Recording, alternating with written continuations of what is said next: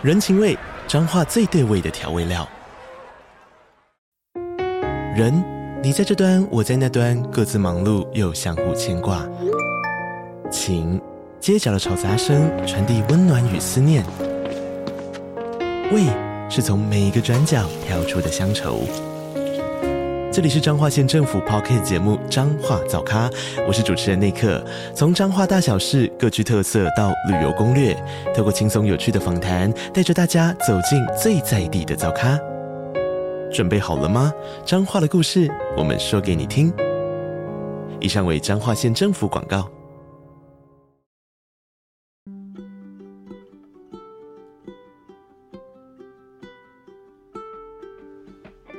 各位听众大家好，我是 Dr. Selina，欢迎收听最新的小资变有钱这个节目，是由 Dr. Selina 专为所有小资族量身规划的生活理财节目，希望大家能从日常生活的议题当中轻松的学习投资理财，有机会改善经济，翻转人生。如果你是喜欢收听我们的 Podcast 频道的话，欢迎订阅追踪小资变有钱的频道，并给我们五颗星的评价。那今天呢，我们很开心的再次请到凯利哥来跟我们分享了更多他人生学会的事。那今天这一集我们要讨访问的主题是妈妈 EMBA，然后凯利哥的人生管理学。那我们欢迎凯利哥。嗨，Selina，还有大家听众，你们好，我是凯利哥。我我觉得我看你那个妈妈 EMBA 超有感的哎。对，因为我真的觉得，就像昨天那个杨紫琼不是得了那个，对，就是得了奥斯卡女主角，她不是说妈妈是全世界上最那个，我也觉得。妈妈真的是万能的妈妈，万能是变成了妈妈之后，人就变成万能的。对，对，所以我们要讲，因为妈妈很辛苦，就是像凯利哥他，就是你从小有家有个小孩嘛，你是你又是长女，所以呢，你在小学二三年级的时候，你就在工厂当童工，对不对？对。那你书里面还有写说，你就是带着妹妹去糖果工厂打工。对。那我想要问一下哈，就是凯利哥，你从小的生活的环境啊。呃，就是会让你人生学到什么事情？就是你在这么从小这样一路这样到云林去，然后呢又去拔花生，跟个阿公去，这样一路这样的辛苦。嗯我真的 get 到你刚刚的开场白，就是让小资变有钱。我的那个辛苦，就是让我下定决心，我以后一定 要变有钱。真的，因为小时候你真的过得太辛苦，你连要喝一瓶养乐多都是很奢侈的事情，或一袋红茶。以前没有养乐多啊，都是红茶冰，就一袋红茶冰都是这么奢侈的事情。所以我那时候就想说，我长大一定要就是。让自己变有钱一点，不用再为了说哦，我可能要喝一罐养乐多或喝一杯咖啡，我都要很省吃俭用，我才能挤出钱来做这件事情。所以你知道，我女儿自从看了 Selena 的书之后，爱上我吗？生日愿望都写都许愿说我要财富自由。我连作文题目都写我要财富自由，我想说老师一定想说这是什么家庭教育啊？我要推荐你的书给老师看，我觉得非常好。哎、欸，我你这样讲，我我自己想到我自己小时候一个过程，就分享给你听。就是我们小时候也很穷嘛，那小时候你知道我们小时候没有鸡肉可以吃，鸡肉可以吃大概都是比如说有人结婚或逢年过节拜拜的时候，然后我们小时候就是。就很瘦，你知道？然后我妈妈在台北工作，她可能看到她三个女儿这么骨瘦如柴，她觉得很于心不忍。但因为我妈很节省，所以我妈常跟我们吃的就是什么青州野菜或什么的，所以都没有吃到什么。所以我妈妈就偷偷给我们每个人一百块。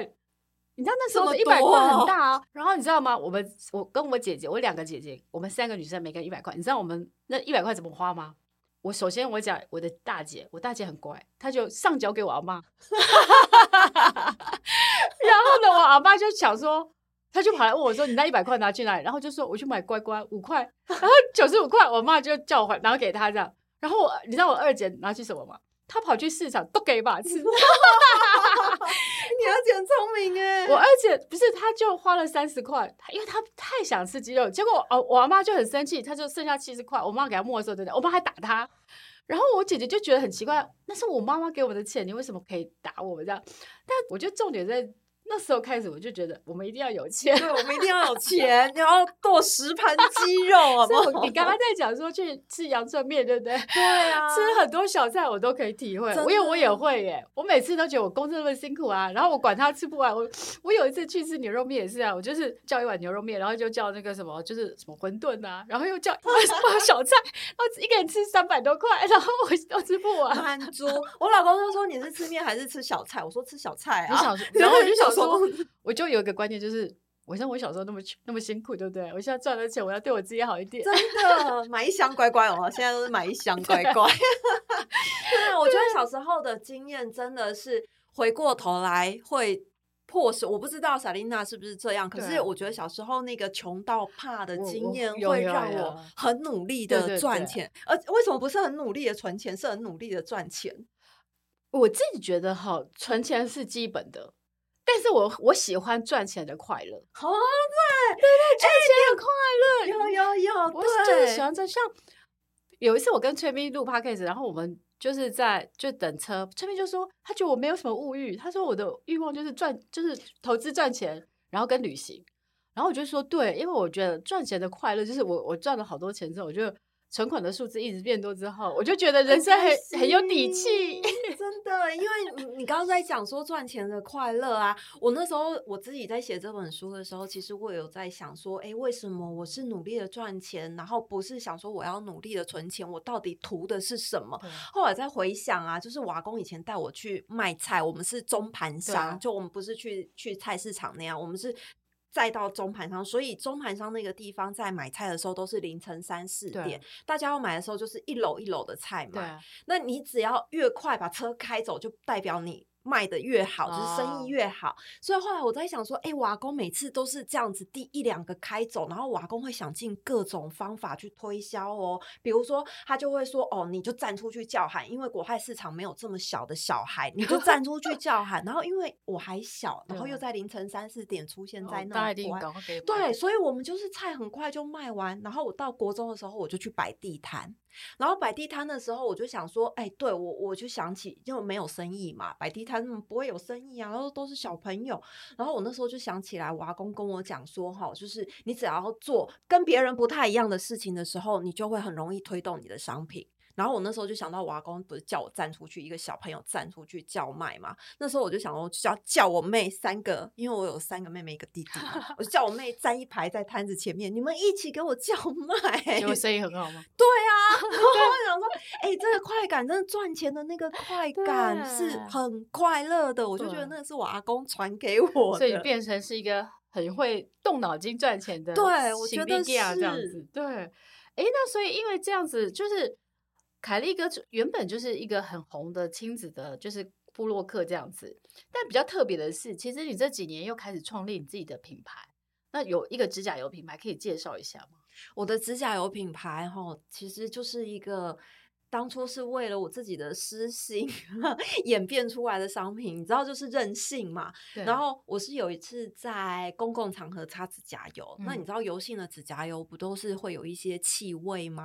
然后就店员就过来跟我讲说：“小姐，小姐，你不能在这里擦指甲油。”我想说我现在在等人，不是很有时间可以做这件事。他说：“因为你这个气味影响到我们其他的客人。”然后那时候我才意识到，哎、欸，原来指甲油这不能在随时随地都可以拿出来用。嗯、那我要做一个随时随地都可以拿。出来用的指甲油，所以我才开始研发了这个东西。然后就是后来，因为我自己又生小孩嘛，啊、那我就觉得，哎，我可以把这个美好的东西跟我的孩子一起共同的分享，我觉得还蛮好的。所以后来这个小小 Petty 的品牌才这样创立。所以它是一个水性无毒指甲油，然后撕掉就可以了，它不需要去光水，不需要泡水。哎，但是我比较好奇的是说，其实创立品牌很辛苦哎。对啊，就不是人干。对啊，我希望坐着就有被动 收入。我我我以前有做过电商，你知道，所以我知道从从开发商品，然后到销售啊，然后你可能还要就是背库存这些什么的，我觉得压力很大哎。我觉得最大的是管人，对，管人，对，我觉得员工很难请哦。对呀、啊，有没有人要来上班？透过这个节目，欢迎大家来。欸欸、我可以介绍耶，来啊，快点介绍给我。拜托有那个邱爱丽，她说她的助理蛮好的，然后她想要做时尚，刚好介绍给你。来来来，拜托，我真的最近好缺人，透过这个节目真人，对，这个凯莉哥在真人，欢迎大家来小小 Perdy 上班，对，私讯我也可以。哦，对，那你你觉得你在创立品牌这几年学到最多的是什么？我觉得学到最多是要以诚待人呢、欸，真的哈、哦，嗯，就是你取之于社会，然后用之于社会。我觉得这是我创业的初衷。嗯，就是其实我自己是乡下，我知道 Selina 一直也都是有在帮 助，就是偏乡的孩子，然后成立。我觉得你是我的目标啦，我自己真的就是。小时候是在这样子的乡下环境长大，你知道这样子环境的孩子，只要有机会可以再拉他一把，嗯、他其实会很不一样。啊、那我我当然没有那么伟大，可是我当初在创业的时候，一方面是除了满足自己的私欲，二方面是其实我会很希望，就是自己会有能力可以再回馈于这个社会，帮助这样的孩子一把。那其实他们的人生，因为他们不是。不想学，而是环境迫使他们没有办法学习。那我觉得这样的孩子，如果他自己就放弃自己了，我觉得会很可惜。嗯、那自己放弃自己，也有可能会造成社会的问题。那如果我们每一个人有能力可以帮助他们一点点的话，我觉得这个社会会减少很多的问题。嗯，我觉得凯利哥讲的我很有共鸣。你知道为什么我会教大人理你学习投资理财吗？因为我发现，如果大人的环境就是经济也不好的话，其实首当其冲的就是小孩的成长跟就是他的教育的机会。所以，我当我觉得我不可能去帮助每个小孩，就是给他奖学金。但是如果我把每个大人都教会，他会投资理财，有更多的比如说被动收入，他的经济改善了，那小孩子应该就会成长的比较幸福。对，所以这是我当初的起心动念。嗯，我觉得我们我们可能真的是成长背景有一点像，对。然后到现在这样，我们自己赚钱，喜欢赚钱，嗯、有能力，你 就会想要再回馈到这个社会上面。之后我们可能可以再聊，就是因为我可能之呃会跟那个蓝星会做一些偏向小朋友的一些呃暑假的夏令营这样子，很需要、欸。对对对。对那我想要再问凯利哥，哈，就是因为你现在就是大概比如说四十多岁，哈，几岁不要讲，四十四，我四十四，我今年要四十五了，对，没关系，还年轻。对，但是你人保持着好学态度，而且我知道你常去上课，然后也从事一个创业家、设计师、妈妈、女儿、妻子等各种角色。我想要问一下，就是说在这么多角色转换过程当中，你如何就是管，就是面对生活的各种压力呢？就是因为角色很多，压力很多，那你怎么去管理你的情绪跟压力呢？我我觉得我有一个很大的好处，是我过目即忘，左耳进右耳出。我觉得健忘，大家都说健忘其实不太好，可是我觉得在我这么多斜杠的身份里面，反而健忘这件事情会让我面对压力的时候不是这么痛苦。诶，我一直以为我抗压性很高。但后来我去看了我的人类图解说之后，他说你是一个抗压性很低的人。嗯、我说怎么可能？我这么多的身份在转换，我抗压性超高的。结果人类图老师又跟我讲说，你是不是动作很快？每一件事情来的时候，你就想要急着赶快把它解决。嗯、我说对。他说因为你抗压性不好，所以你必须看到事情堆在那里，你就会不舒服，你就会压力很大。嗯、所以事情来的时候就解决它，事情来的时候就解决它。所以你动作很快。嗯好像也还蛮有道理。你动作很快吗？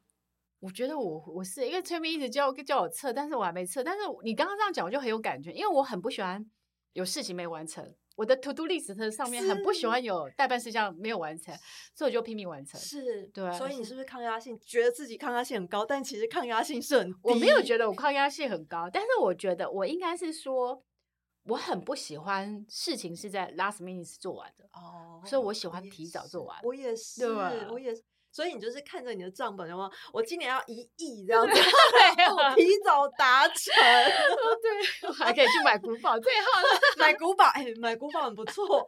没有，maintain 的成本太高了。我我要去曼谷买房了。我要去买那个曼谷的那个公寓，你说度假式酒店，然后一整个区度假村，没有没有，Selina 都很客气，他说每次见到他都超客气，然后他说我没有购物欲望，你们那些什么包包车子都是，我都我要买的是度假 村，没有，你知道吗？我每次想要一个小金额不二十万，对不对？然后就会开始想说零零八七八，我可能可以买十五张，然后我就我就觉得我去买那个好了，然后买债券 ETF，我可能可以买八张。我现在真的很怕我孩子变成跟 跟你的，因为我都用 Selina 的那个观念在教我孩子理财啊，所以你知道我我小孩现在，比如说老大想要买一支笔好了，然后假设那支笔五十块，然后小的就会跟他说，你知道那个零零八七八，你这样换算下来，你可以买多少零？股嘛，然后又说是发生什么事了？我觉得就是转换，千万不要给小孩看 Selina 的书，讲话会变成这样实 在。我真的觉得这样比较实在啊，很实在，很实在，因为实在。因为我我一直觉得，我特别觉得女生要有钱，是因为我觉得男人不一定可以保障幸福，但是钱可以保障你的 幸福。认同，认同。所以我都会一直觉得女生要有钱，要有自己的房子。认同，对对对，真的。对啊，所以我真是太爱你两个女儿了，我愿意做她免费的那个 顾问，是不是？财财富自由就看这集了。哎哎，如果她那么早，我觉得她一定人生可以突飞猛进，因为每次大家问我说，你觉得理财？几岁学？我说两三岁学最好了，真的。因为因为就从小一直洗澡洗到后来，因为他们会觉得你好像跟他们讲这些都太无关紧要了。可是你知道钱就是生活息息相关的，哦、所以我觉得现在在跟我小孩讲那些时候，比如说他们会有利息钱。都是那个每年你配息的利息钱嘛，利息钱大了就会想要去买笔记本干嘛的，小的就会说你那个要变成钱妈妈投进去，它才会再生钱宝宝，就是你的复利 概念。我我好想开一个儿财理儿童理财给你女儿，你可以，我我两个小孩就当助教，有多爱钱呢？对，因为我觉得教小朋友理财这件事是我我觉得像往下财商教育往下扎根。所以，我真的觉得好开心，听你女儿这样子，我觉得好，真是就是颁个匾额给她，很奇葩，真的很奇 葩。对，哎，那我想要再问凯丽，就是说，因为你同时就是要扮演那么多好角色，对不对？那我想要问你的时间怎么去做管理？对，就是就是说你要同时管公司，然后要当妈妈，然后要经营自己的那个品牌，那还有去比如说当。作家，作家写书，现在还要采搞采访，对，还要宣传 书，对，要跑通告。时间怎么怎么去？哎，我真的不晓得。可是你知道，我以前是那种晚上回家也会继续打开电脑工作到晚上十点、十一点、十二点。我我我也是。后来我这几年不行了，我这几年觉得我把太多的心思都放在工作上面，所以我大概接了小孩就可能五点，然后回到家六点之后。对，我就关机了，哦、就是我就陪伴他们，不再开电脑，然后我连手机都很少滑，就是专心的当妈妈的角色。嗯、然后可能小孩九点睡觉之后呢，我就当我自己的角色，我就开始追剧这样子，嗯、就是我也不回任何讯息，我也不看任何工作有关的东西，我就是只看我想要看的。哦嗯、所以你你等于是说，你开始去做 switch 的时间切换嘛？比如说，对，可能九点到五点，你就是。比如说，就上班上班族就扮 演好凯利哥的角色，可能晚上去接小孩回来以后就扮演妈妈的角色，对然后九点过后就 me time，可能跟老公就是快乐的时光，对然后我觉得这样蛮好的啊，对啊，就是觉得有时候可以用时间或场域去做那个切换切换的切换，对，我觉得，但我觉得我一直觉得蛮好的是，我觉得我以前是这样子哈，就是我以前是不敢偷懒的，你知道吗？对啊，我以前如果比如说过年的时候，你知道过年我在干嘛吗？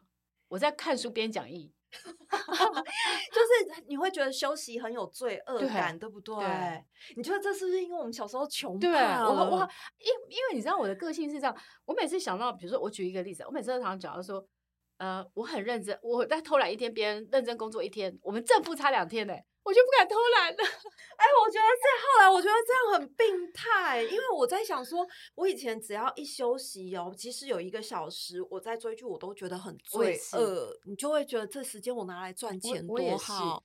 但我我可能是在这三年疫情给我人生很大的就是启发，我就会觉得说，可能我们也不知道明天跟无常哪个会先来，真的，所以。我觉得我要适度的及时享乐，不要把你的钱花掉，这样子不然赚不了更多。因为钱没有花完就变遗产了。对啊，所以所以我也是，我觉得我也是疫情这几年开始让人生的步调比较缓慢一点，嗯、就是开始有一个身份角色的切换。否则以前真的你就是一直工作，一直工作，然后你只要一花一点钱，一休息，你就会觉得天啊，好罪恶，好罪恶。说我们现在开始退休了，这样吗？嗯，呃是什么？应该是说呃，我之前有跟崔咪讲过一段，就是说我以前我是住在山上的社区，因为我很喜欢，我我跟凯莉应该喜欢那种就是遇不到人、遇不到人的那种。我们社区其实它是一个生态公园，所以它其实里面有很漂很多漂亮的树啊，什么鸟这样。我这边住十年，我每天早出晚归，我都没有体会到。然后直到我在这疫情这三年，我突然发现说，哎，比如说，嗯，春天的时候叶子会冒绿的啊，然后秋天的时候叶子会掉下来，然后会有樱花开、梅花开这样。我突然发现，我有停下来去注意到季节的变换。你说你这三年才这样？嗯，我以前这十年，我我觉得我人生大概是在前面的那前面的这四五十年，我没有一刻是休息的。天哪！那我直到这疫情这三年，嗯、我才按了一个就是缓慢键，不是暂停哦，是缓缓慢键，还不是暂停哦，是缓慢。你 用八倍，不是零点八？因为我以前都是可能一点二两倍速的快转嘛，那我现在可能就是啊零点八。可是你知道吗？我我有一次就跟 Jerry 讲说，因为我跟我合作的人都会说，哎，Selina 执行力很超强。我就跟他说没有，我现在努力的程度只有我以前在做女人帮 talk。我说我只有三分之一耶。你想逼死谁？你知道 Selina 说要访问我，然后他真的不到半天的时间，然后就把访纲丢给我。然后我想说这个人也太强。重点是他那时候还没有拿到我的书，我真的这个人真的很恐怖哎，因为我不喜欢欠人家东西。然后我就会觉得说，那我有这个访问，我就赶快把它写好。的太可怕了。对，但是我我想要 record 这个最后这个，就是说，事实上我觉得，可能凯利哥跟我们在做最近这一段时间，我们的人生的管理学，应该是说有一点点是放过自己。对，是没有硬逼自己，对不对？是，就是我有时候会觉得要接受，就是偷懒的我，或者是接受没有那么认真的我。但是你你知道那个重点是在于，比如说我前阵去中山女高演讲，然后主持人就是那个蓝心会的那个，就是介绍我的时候，我突然有一种觉得，就是说我人生成就解锁了，然后我我不要再努力了。你少来，你少来！我跟你说，他是嘴巴这样说，然后还是睡醒之后就还是你知道，手一边在赚钱，然后嘴巴一边说我没有要再努力，我不努力了这样子。但我们要努力的是去环游世界了，对。真的，所以我想要问凯利哥，就是因为以前你们常常就是会带小孩子去 long stay，比如说在阿姆斯特丹啊，或者去冰岛啊这些这样子。那你们之后的，因为那个小鹿身体好很多了嘛，那你们之后有什么样的一个，就是像今年暑假你们有什么计划？今年暑假还没有计划，可是我觉得我们把重点可能摆在不知道，因为我这个人你知道计划赶不上变化，有的时候说走就走，对啊。然后因为其实疫情期间我们都暂停太久了，包括旅行这件事情，我从来都没有想过，原来我人生可以有三年。都不飞来飞去，很痛苦，很痛苦。然后，所以我我我们就是这三年，我们其实最常在讨论的是解禁之后要去哪里。嗯、然后像小鹿、小黎他们就会很想要再回到冰岛去，他们就会觉得，他们就会觉得好爱冰岛、哦，对他们俩就很爱冰岛，就不管是、欸、可以一起去吗？真的，就不管是夏天或是冬天，他们就会觉得。你喜欢冰岛什么？我喜欢冰岛的一切耶。